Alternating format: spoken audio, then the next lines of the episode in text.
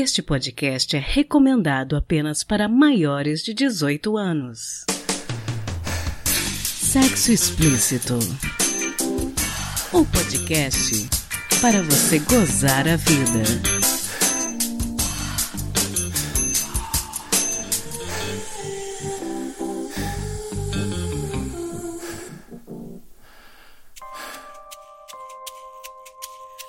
Taradinhas, tudo bem com vocês? Aqui é Priscila Armani e esse é o Sexo Explícito, podcast que verdadeiramente quebra tabus e tem uma conversa honesta sobre sexualidade. Estamos iniciando o mês de outubro e entrando no último semestre do ano. Passamos por muitas coisas nesse ano, não é mesmo? E eu quero aproveitar essa conversa inicial do podcast para dar uns recadinhos para vocês. O primeiro é que está encerrada a nossa primeira pesquisa com ouvintes do podcast Sexo Explícito. Pedi a vocês que participassem preenchendo um formulário simples para conhecer vocês um pouco melhor e saber quais os assuntos que interessariam mais aos meus ouvintes para o ano que vem. Estou fazendo uma compilação dos dados e assim que tiver todos os resultados, prestarei contas para vocês, ok? Fico muito feliz em dizer que a pesquisa teve uma participação muito maior do que eu imaginei e por isso vai levar um tempo tempinho até eu compilar todos os dados, mas eu não tenho palavras para agradecer todo mundo que respondeu. Vocês são fabulosos. Eu tenho os melhores ouvintes. Sou uma mulher podcaster de sorte. E se por acaso você queria responder ao formulário e por algum motivo não conseguiu, não tem problema. Ano que vem tem mais. Também quero lembrar a vocês que já estamos com os nossos planos de assinatura ativos em picpay.me barra sexo explícito. Temos planos de 1, 5 e 10 reais. Se você acredita em nosso trabalho e em valorizar mulheres podcasters, assine e pro ano que vem planejamos recompensas interessantes. Estou avisando com antecedência que é para ninguém reclamar depois. Beleza? Então assinem.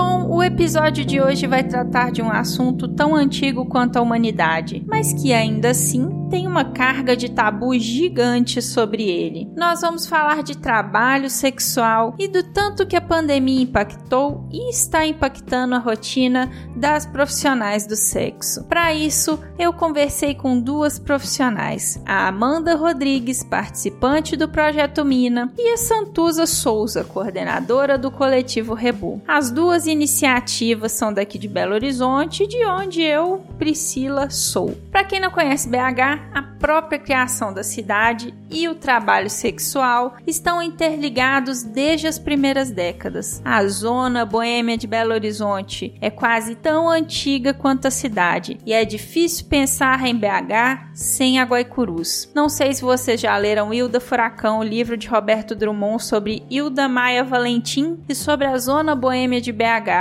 que inclusive virou uma série da Globo no final dos anos 1990. Eu li, vi a minissérie e talvez por causa disso eu nunca encarei a prostituição como algo negativo ou tive um olhar de pena ou de preconceito sobre essas profissionais. São pessoas que têm direitos e deveres como todos nós. A primeira entrevista que vocês vão ouvir foi com a Amanda Rodrigues. Ela se identifica como ativista de 38 anos, hostess e mulher trans hétera. O projeto Mina, do qual ela participa, existe desde outubro de 2018 e tem por objetivo ser uma proposta de longo prazo que visa apoiar ações coletivas para a promoção da dignidade e visibilidade das reivindicações das trabalhadoras sexuais cisgêneras, transexuais e travestis de BH e região metropolitana.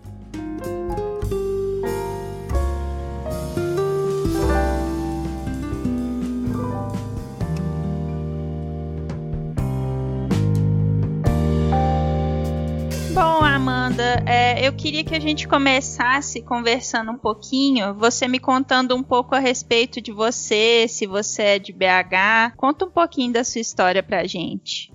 Oi, boa tarde, Priscila. Eu quero agradecer o convite.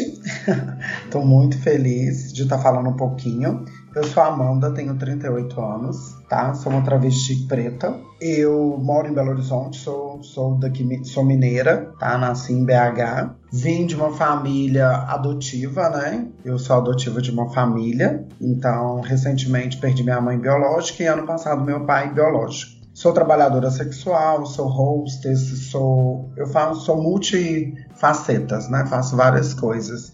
E é, eu acho que é isso. Bacana demais. Conta um pouquinho pra gente a respeito da sua rotina de trabalho, como é que funciona? Olha, ultimamente é trabalho formal de carteira assinada não estou tendo, né?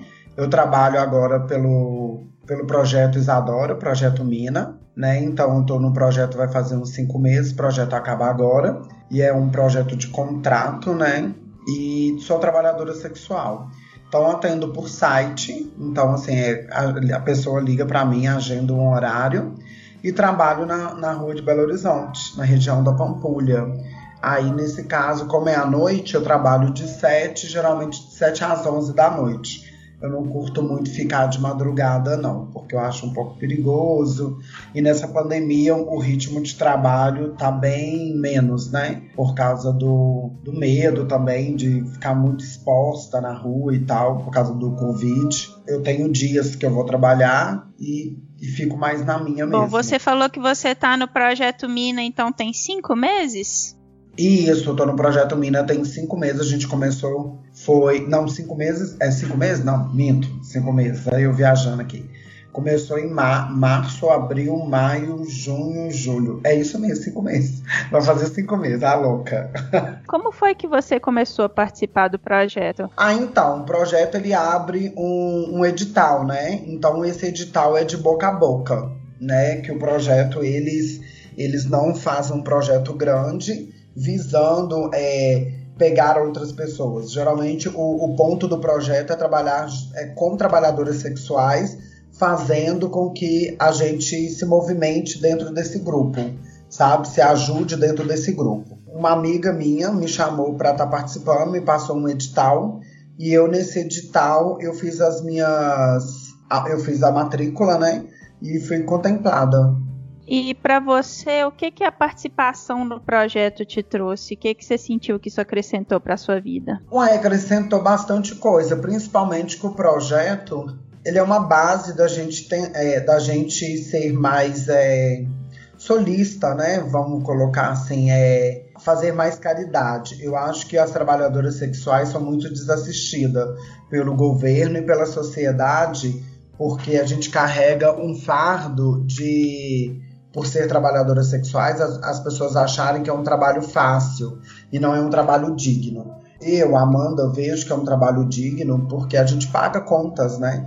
É uma coisa que não é no legislativo, não, não é um emprego formal, mas muitas meninas cis ou meninas trans, elas dependem desse trabalho para sobreviver e pagar a conta, né? As mulheres cis geralmente têm famílias, né? E as mulheres trans também têm família, às vezes é uma renda da família, ela tá na rua trabalhando, além de pagar o aluguel dela ou alguma coisa dela, ainda tem que ajudar a família. Então, assim, eu acho que a gente é um pouco desassistido pelo governo, então esse projeto veio para dar uma, uma, um impulso, né? Para estar tá ajudando é, eu queria que você falasse um pouquinho sobre os principais desafios de ser uma trabalhadora sexual no Brasil. Você já falou um pouco a respeito de como a quarentena impactou o seu trabalho, né? Mas independente disso, é, no dia a dia, o que, que é que vocês têm de lidar? Olha, ser trabalhadora sexual no Brasil hoje em dia não é tão glamour quanto antigamente, né? Hoje em dia, eu, eu Amanda, posso responder por mim, não sei por outras meninas, porque cada um tem um axé diferente, né? Mas assim, eu acho que há, há muitos anos atrás, quando eu caí, eu acho que a gente tinha mais é, benefícios, né? De dinheiro. A gente ganhava mais, a gente conquistava mais coisas. Hoje em dia, não. Hoje em dia, muitas meninas trabalham para pagar a conta e para sobreviver. Vamos colocar assim, hoje em dia não dá para se esbanjar igual era antigamente, não. Por isso que muitas vão para fora para fazer dinheiro, né? Então, mas aqui dentro tá meio complicado, desde a, do começo da, da crise financeira no país eu vejo que é, é, perigoso, porque a gente mexe com o ser humano, né? Então, muitas das vezes a gente não sabe o coração do outro. Tem cliente que é maldoso, tem cliente que é abusivo, ao mesmo tempo tem clientes que são legais, e nem muitas das vezes a gente é tão assistida tão bem pela polícia, principalmente nós travestis, transexuais, sabe? Porque a gente tem, já carrega um peso de marginalização muito grande. É complicado. Vocês sentem, às vezes, que vocês não têm o apoio devido do poder público quando vocês precisam. Isso, tipo agressão de cliente, essas coisas. Geralmente, eles pautam que a gente, que é questão da humilhação, né? Eles humilham tanto quando você tá certa, eles te humilham, eles não levam a, a consideração de que você é uma vítima. E sempre o cliente é uma vítima, e nem sempre é assim, entendeu? Bom, é um trabalho que, né, como você mesmo falou, você tem que lidar com pessoas sempre, mas ao contrário de outros países, né, o trabalho sexual no Brasil não é visto como um trabalho. Você acha por que que isso acontece? Uai, acho que vem do vem já de antepassados, né? Vem já da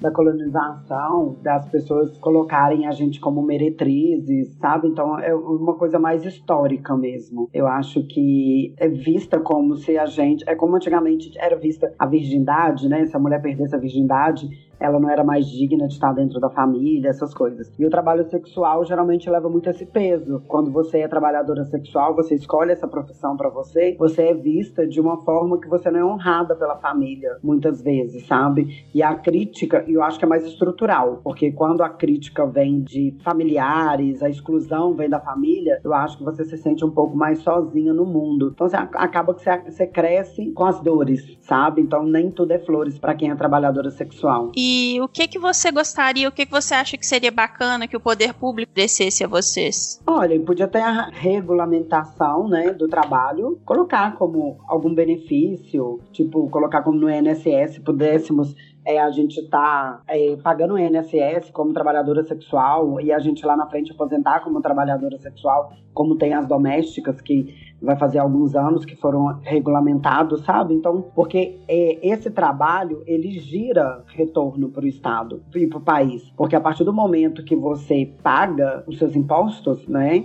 independente de quem você seja e de qual profissão você exerce, você tem direito sobre o Estado, sim, você tem direito de lá lutar pelos seus ideais e o que você acredita. Bom, eu queria te perguntar também o seguinte: com a quarentena, é, quais os cuidados que você tem tomado? Tomado? Olha, álcool em gel, nem tanta questão de máscara, porque como o trabalho sexual, ele exige de você fazer é, alguns certos tipos de sexo, né? O oral, essas coisas assim. Então, é mais o álcool em gel mesmo. Mas a gente tá totalmente expostas. Então, assim, é acreditar em Deus e pedir a Ele que nos proteja, né? Então é sair de casa acreditando que vai voltar viva e com saúde, sabe? Então a todo tempo a gente tem que ter esse, esse pensamento positivo para você não meio que pirar. No começo da quarentena eu tava um pouco pirada, sabe? Eu voltava psicologicamente com muitas notícias bombardeando na televisão. Eu voltava praticamente todo dia com coronavírus, todos os dias. Mas aí depois eu fui colocar na cabeça no lugar, fui entendendo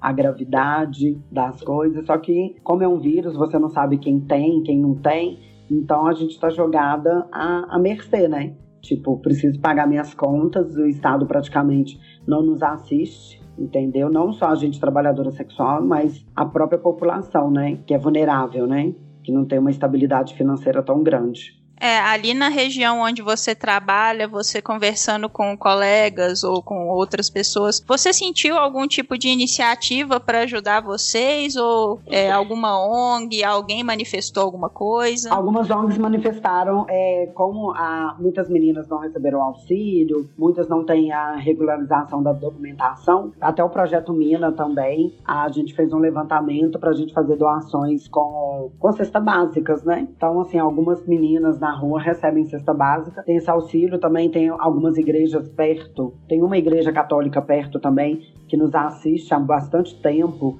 Eles fazem bastante projetos sociais com a gente nessa pandemia eles distribuíram cestas voluntárias né, da, da comunidade próxima. Interessante. Bom, eu gosto de terminar os episódios pedindo para os meus entrevistados que deem um conselho para os nossos ouvintes gozarem mais a vida. Queria saber o que, que você gostaria de falar com os nossos ouvintes sobre como gozar melhor e mais a vida. Uai, eu acho que é a desconstrução. Eu acho que a partir do, do momento que você desconstrói o que você tem em mente, qualquer tipo de coisa, né? Principalmente preconceito, se libertar dessas coisas, eu acho que você goza mais gostoso com a vida. Fantástico. Obrigada, viu, Amanda? Tem algum lugar que você gostaria de deixar um contato, caso alguém queira entrar em contato com você? Olha, tem o meu Instagram, né? Que além de ser comercial, ele também é privativo. E você pode colocar Amanda A, Hold, R-O-D. E tem o meu contato profissional, não vou poder passar. E eu também tenho em alguns sites, Amanda Rodrigues. Se alguém quiser me procurar aí na no Google, bater um Google aí, eu acho que me acha também. E tô na região da Pampulha, de segunda a sexta, de sete da noite às onze. Bacana demais. Obrigada, viu, Amanda, por ter conversado com a gente e boa eu sorte pra você aí. Obrigada, eu que agradeço o convite. Beijo, Frei. Beijo.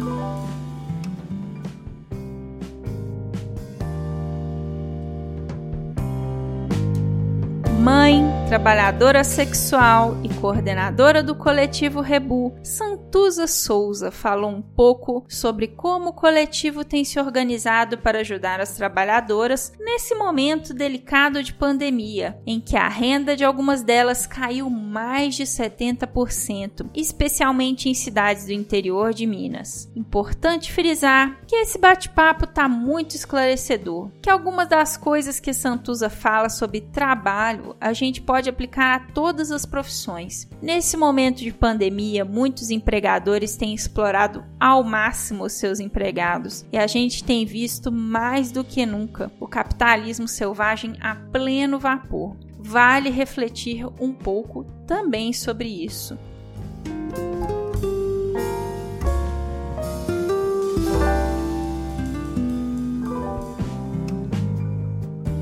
Bom, Santuza, queria que você explicasse pra gente quem é você, o que que você faz e o que que é o coletivo Rebu. Meu nome é Santuza, né? Sou trabalhadora sexual, atuo na região da Guaipurus, em Belo Horizonte, que é onde eu trabalho já há seis anos. Hoje eu sou secretária de comunicação da rede nacional da qual o coletivo Rebu é criado, que é a CUTS, que é a Central Única de Trabalhadoras e Trabalhadores Sexuais e hoje eu represento o Brasil na rede Trasex, que é uma rede latina, americana e caribenha de trabalhadoras sexuais.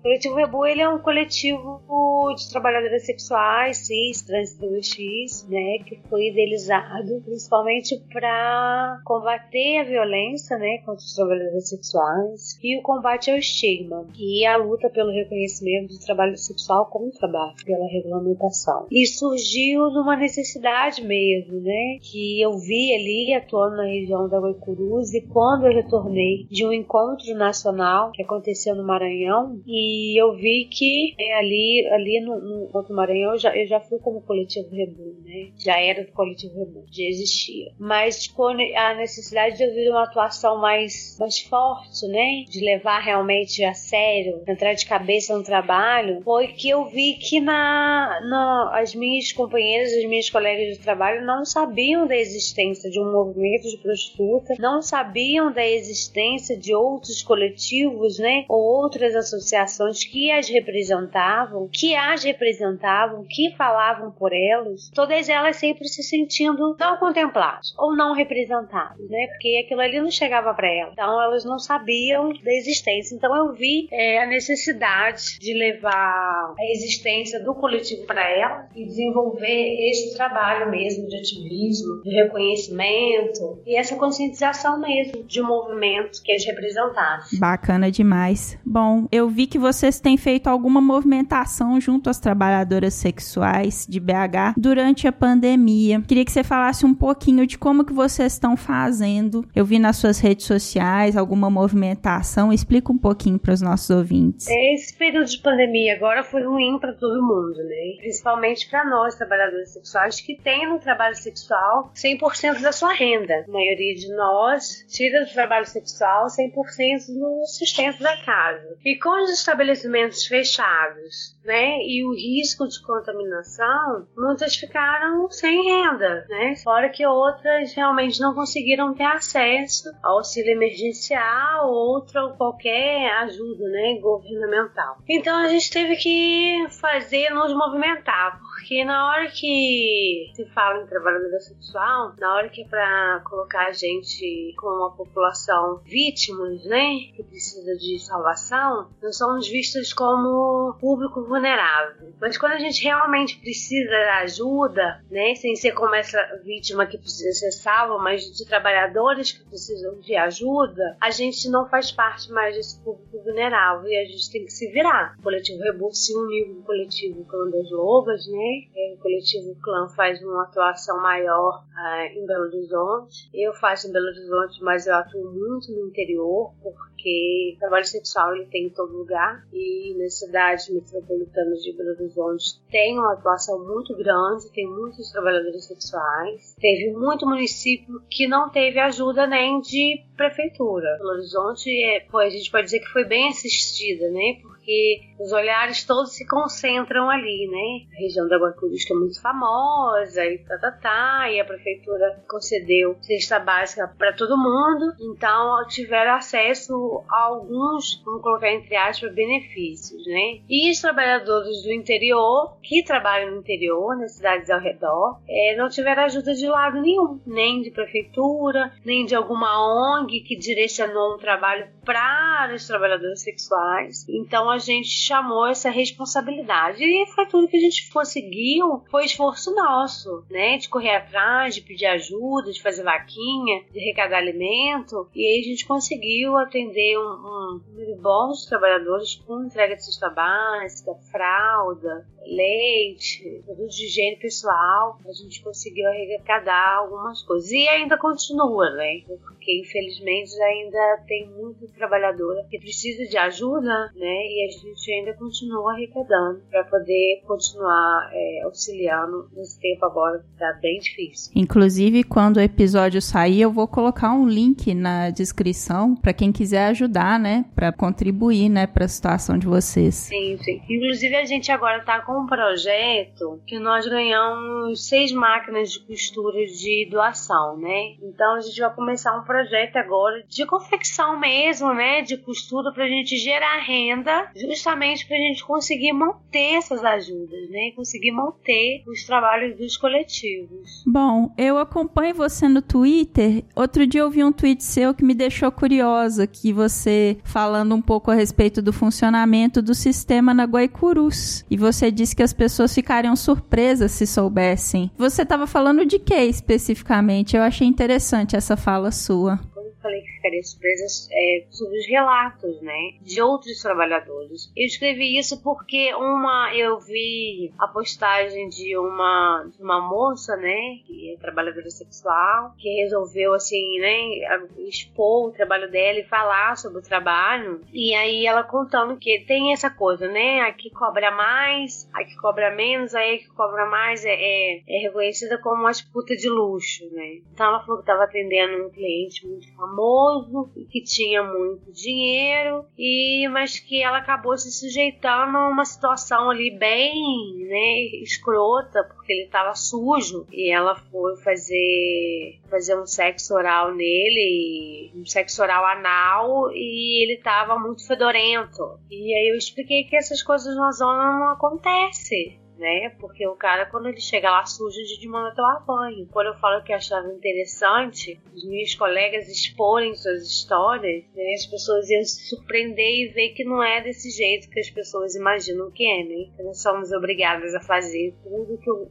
cliente quer porque ele tá pagando. E não é verdade, né? Não é assim. Inclusive, eu acho, é, não sei se é ingenuidade, ou burrice mesmo, né? Uma pessoa sujeitar uma situação dessa porque o cliente é famoso e tem dinheiro. É tão famoso tem dinheiro que não tem, não compra um sabonete para lavar a bunda. É umas coisas inacreditáveis, assim, e que acaba esse tipo de relato, assim, né, que você traz, não contribui em nada. Pelo contrário, ele só reforça o estigma. Porque as pessoas, a maioria das pessoas não tem relação nenhuma com o trabalho sexual e não se interam do que é o trabalho sexual, né? A maioria das pessoas tem na mente mesmo aquela ideia, né, estigmatizada, né? Que a trabalhadora sexual é forçada, né? Que os homens todos são sujos, que a gente tá ali, né? Sujeitos a todos os tipos de doenças. E a realidade é completamente diferente. Fiquei um pouco brava com, aquela, com aquele relato e eu queria muito que as minhas colegas pudessem, né, colocar a cara e, e darem seus relatos para quebrar essa mesmo, esse, essa ideia que as pessoas têm de maneira errada,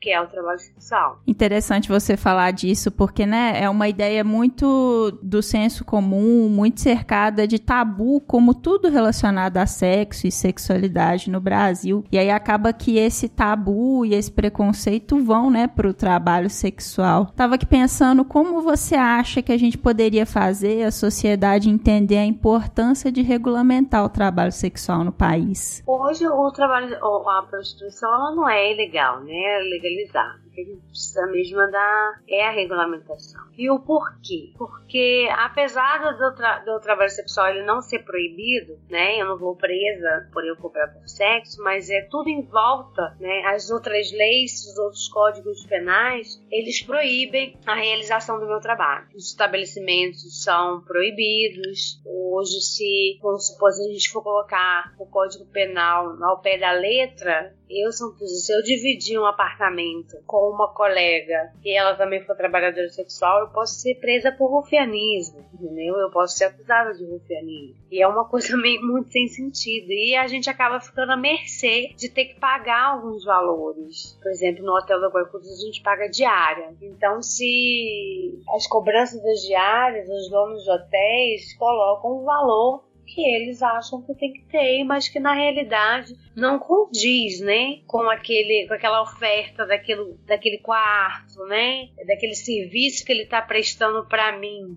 como hotel. Mas como a gente não tem nada que regulamente, né? A gente paga, primeiro porque a gente tem que trabalhar, né? E, e, isso acaba passando despercebido, porque as meninas acabam ganhando mais, bem mais do que aquele valor daquela diária, e não percebe que aquele valor é um valor abusivo, né? A gente só vai perceber que o valor é abusivo, por exemplo, quando a menina ganha pouco no dia e o valor que ela ganhou é inferior ao valor da diária, e ela acorda pra vida, entendeu? Aí ela reconhece que aquele valor é abusivo. Mas aí a gente para e pensa né? Mas e o coletivo? Vocês nunca pensaram em fazer uma denúncia? Sim, a gente pensa.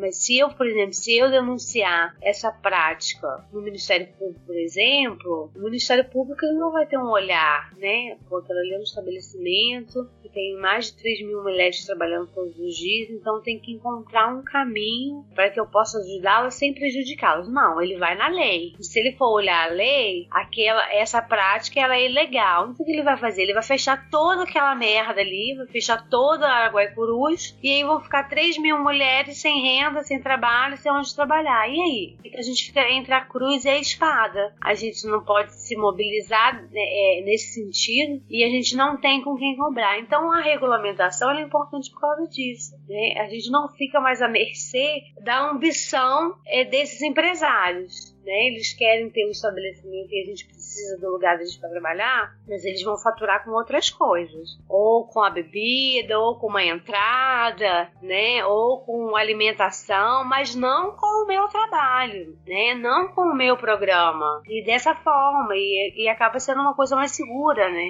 que aí a gente tem outros outros artigos da regulamentação que dá a obrigação do dono do estabelecimento a me prestar uma segurança de qualidade, a me fornecer insumo gratuitamente. Se caso aconteça de forma errada, a gente tem a quem recorrer, a gente tem como denunciar sem que prejudique as outras trabalhadoras que ali trabalham e precisam daquele lugar. Bom, é, falando um pouquinho né, dessa questão da regulamentação, para você, qual seria a diferença que faria para as trabalhadoras, é, se a gente pudesse pensar de uma forma mais é, avançada, tendo em vista que a gente está num momento de muita repressão, digamos assim, ter carteira de trabalho assinada, ter direito trabalhista, qual a diferença que você acha que isso faria para trabalhadoras?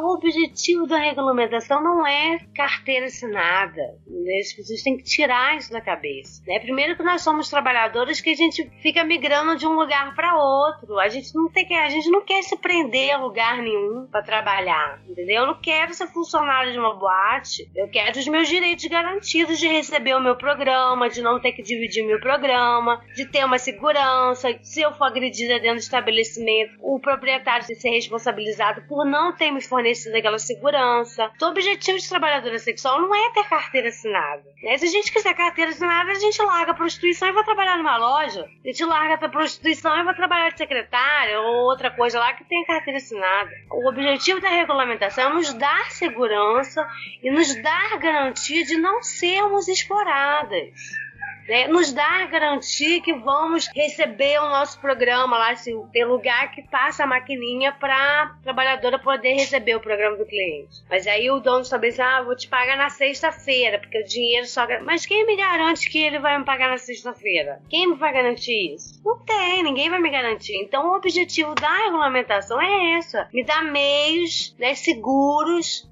que eu vou receber o meu programa, que eu vou estar segura, que o dono do estabelecimento não vai cobrar o que ele acha que ele tem que cobrar, mas ele vai cobrar as coisas dele e o meu é meu. Então, esse é o objetivo da, da, da regulamentação. Né? Não é trabalhador de carteira assinada. E hoje, carteira assinada não garante, na realidade, porcaria nenhuma. É muito interessante você ter colocado isso, porque acho que quando a gente fala de regulamentação, as pessoas têm essa percepção, né? Não, é, não, não, isso é coisa que os outros inventam, entendeu? Olha só, vou trazer a Guaicurus como exemplo de novo, né? A Guaicurus, a maioria das mulheres que trabalham ali são de outros estados, né? Elas vêm, aí um mês ela trabalha no hotel, outro mês ela trabalha no outro hotel, aí no outro tá tendo mais movimento, ela corre pra lá. Como é que você vai ter carteira assinada? Você vai ter um vínculo empregatício com o lugar se você não sabe se semana que vem você vai estar tá querendo trabalhar lá? A gente quer regulamentação, mas a gente quer continuar tendo a nossa liberdade de trabalhar onde a gente quiser, a hora que a gente quiser, entendeu? E com segurança que vocês merecem, né? Sim.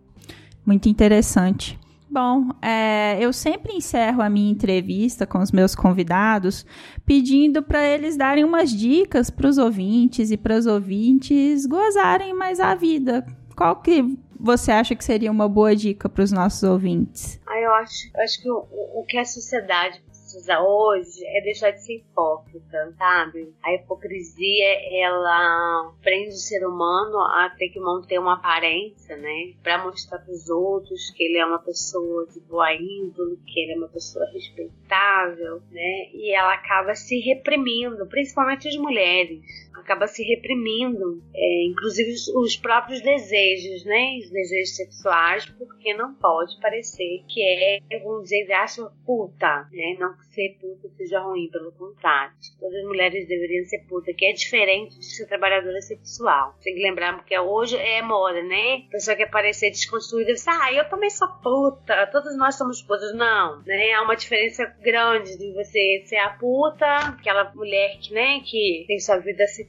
muito bem resolvida, que né, não se prende ao que os outros vão pensar, que ela tem o seu prazer próprio, ela tem seu autoconhecimento do seu corpo, que ela não necessariamente precisa de um homem para sentir prazer, que é diferente da trabalhadora sexual, né? Nós que dependemos do sexo para o nosso sustento. Nós que sofremos todo o estigma, né? Não só do trabalho sexual, mas o estigma também que ronda a palavra puta. Então acho que a, a sociedade tem que deixar de ser hipócrita, cara. Acho que a hipocrisia hoje é pior de todos. As pessoas enchem a boca para falar né, do filho maconheiro da vizinha, mas enche o rabo de cerveja, uísque todo dia, rivotril e remédio para dormir, remédio para emagrecer, mas o, do, o, drogado é o filho da vizinha que fuma maconha. O cara ele enche a boca para falar das mulheres que fazem sexo demais, né?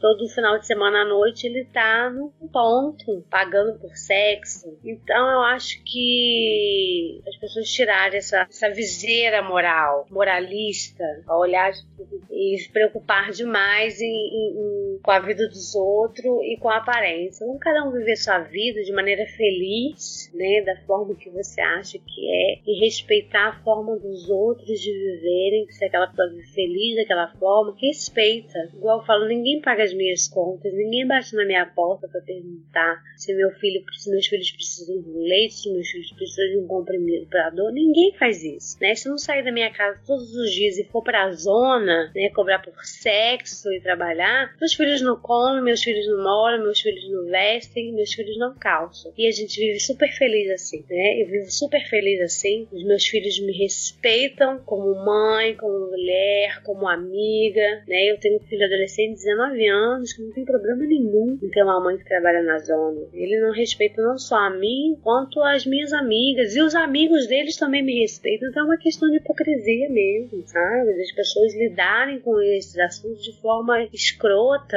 né? E tudo poderia ser tão mais fácil, é mais simples. Cada um viver feliz da forma que acha que tem que viver. Nossa, conselho fantástico. Santuza, deixa os seus contatos nas redes sociais para as pessoas que quiserem te encontrar, trocar uma ideia. No Twitter, a gente tem o Twitter do Coletivo Rebu, né? Que é o arroba Coletivo Rebu. O meu pessoal é o arroba Santuza com dois E, é, underscore Souza. As páginas do Facebook é a mesma coisa, Santuza Souza, Coletivo Rebu. Instagram também, Santuza S e Instagram Coletivo Rebu. Fácil de achar. Meu nome, meu nome é tão comum assim, né? Então, na hora que você digita Santuza, são pouquíssimas que aparecem, então só eu. Então é fácil de encontrar. Bacana demais. Muito obrigado por você ter tirado um tempinho para conversar com a gente. Eu, eu, me sinto praticamente, parece que eu tive uma aula agora. Para mim foi maravilhosa essa conversa.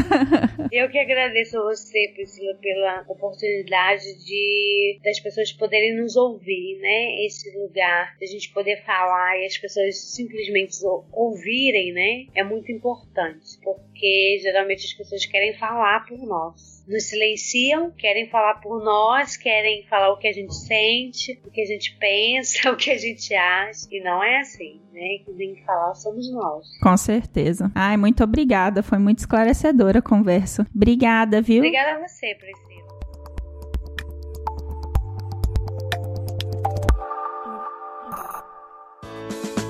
Se toca.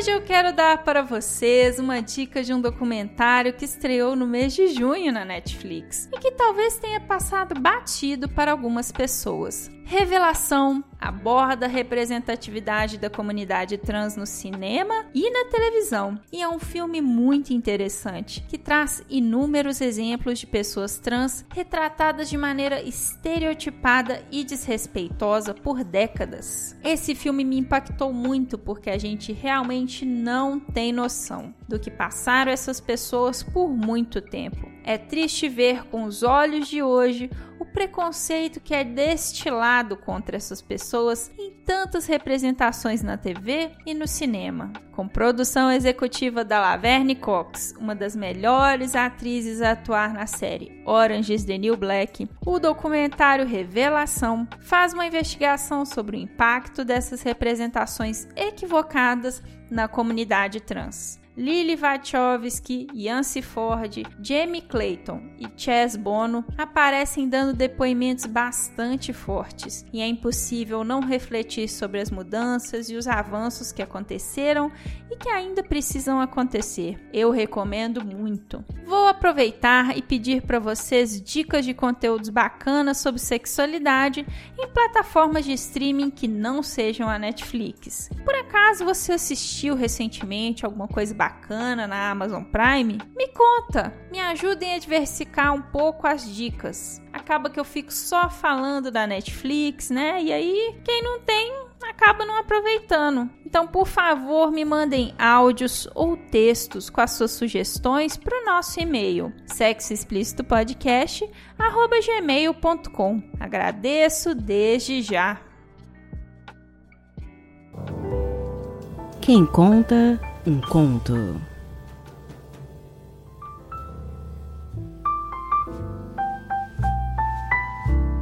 O conto que vocês vão ouvir agora é uma parceria entre duas grandes queridas. O texto é original escrito pela maravilhosa Letícia Dacker, do podcast Pistolando, que eu adoro. Se vocês ainda não ouviram Pistolando, vocês estão perdendo. Análises muito sérias e interessantes com aquela dose boa de pistolagem necessária no nosso contexto atual. E dando vida ao texto da Letícia tem a minha querida ouvinte, Joju Rodrigues, participante do nosso grupo no Telegram, com uma interpretação super especial para o conto. Espero que vocês gostem!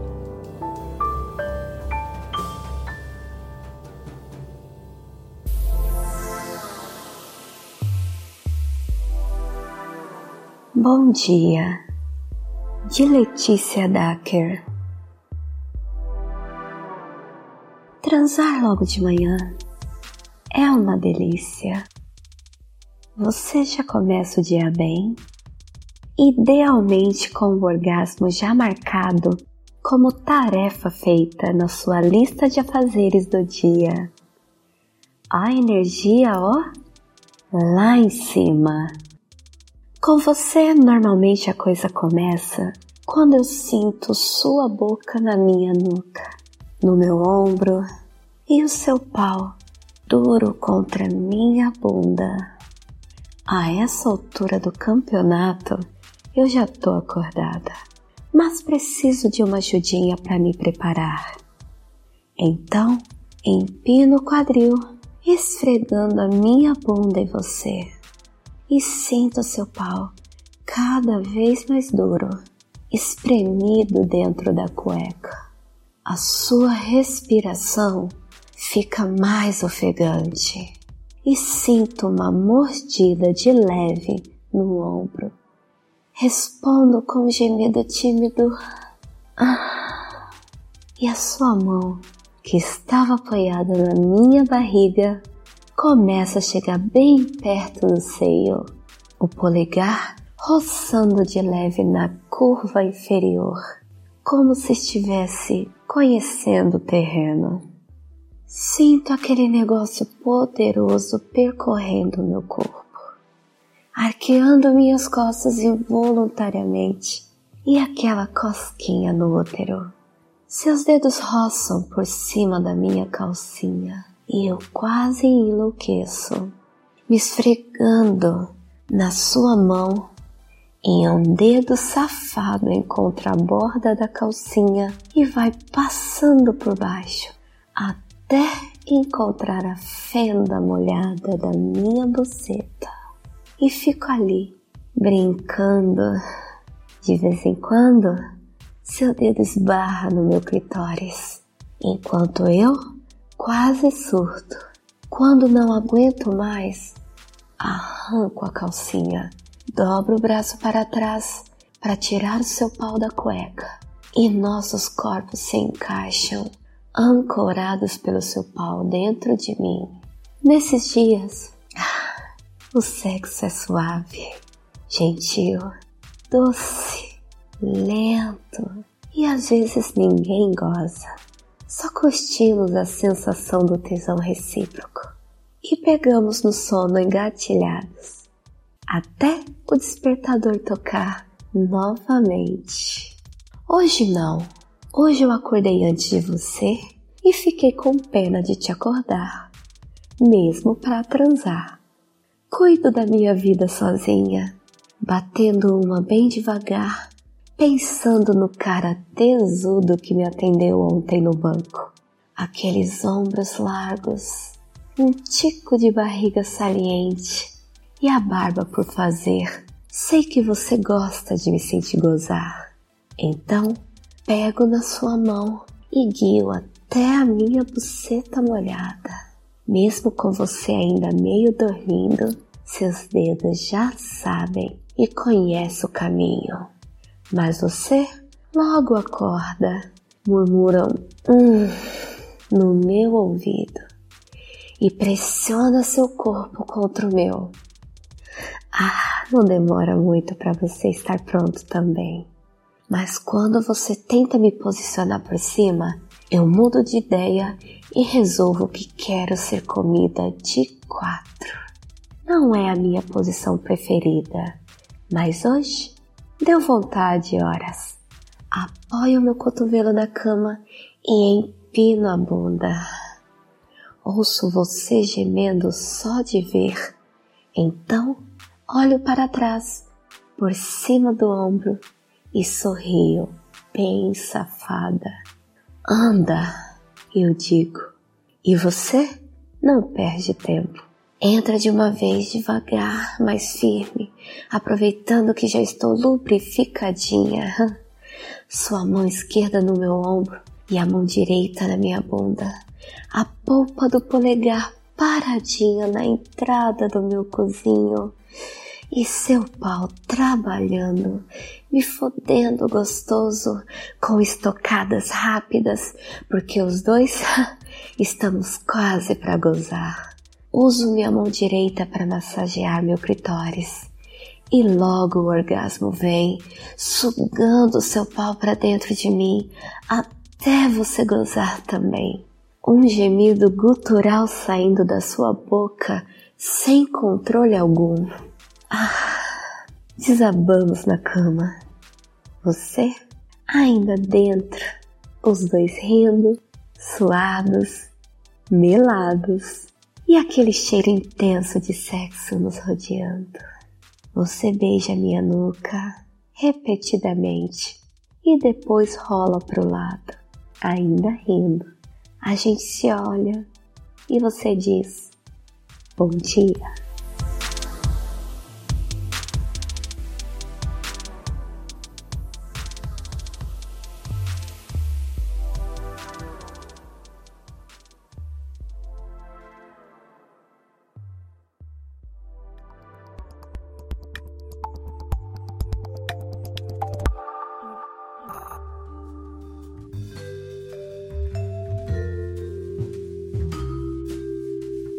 Esse foi mais um episódio do podcast Sexo Explícito. Foi bom para você? Com edição e vinhetas da cafeína do podcast Papo Delas, eu me despeço. Lembrando que todas as informações sobre esse e os demais episódios estão em sexoexplicitopodcast.com.br. Lembrando, nosso site é o melhor lugar para você ouvir o nosso podcast. Lembro você também dos nossos planos de assinatura em picpay.me sexo explícito. Invista em mulheres podcasters. Estamos no Instagram, no arroba Sexo Explícito Podcast. E o nosso grupo do Telegram agora é fechado, só para ouvintes. Se quiser participar, me manda um e-mail, sexoexplicitopodcast.gmail.com E você também pode me ouvir em qualquer agregador de podcast de sua preferência, além de Deezer, iTunes, Google Podcast, Spotify e também no YouTube. E aí, o que, é que você está esperando? Bora gozar a vida? Beijo!